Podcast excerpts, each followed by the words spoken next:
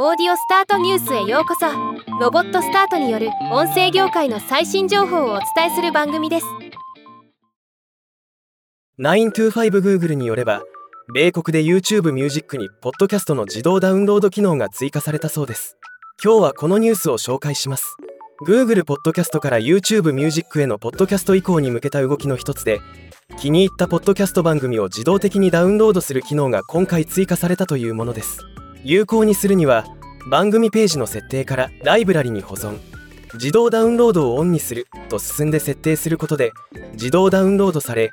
オフラインでも聞くことができるようになります。なおこの設定はデバイスごとに必要で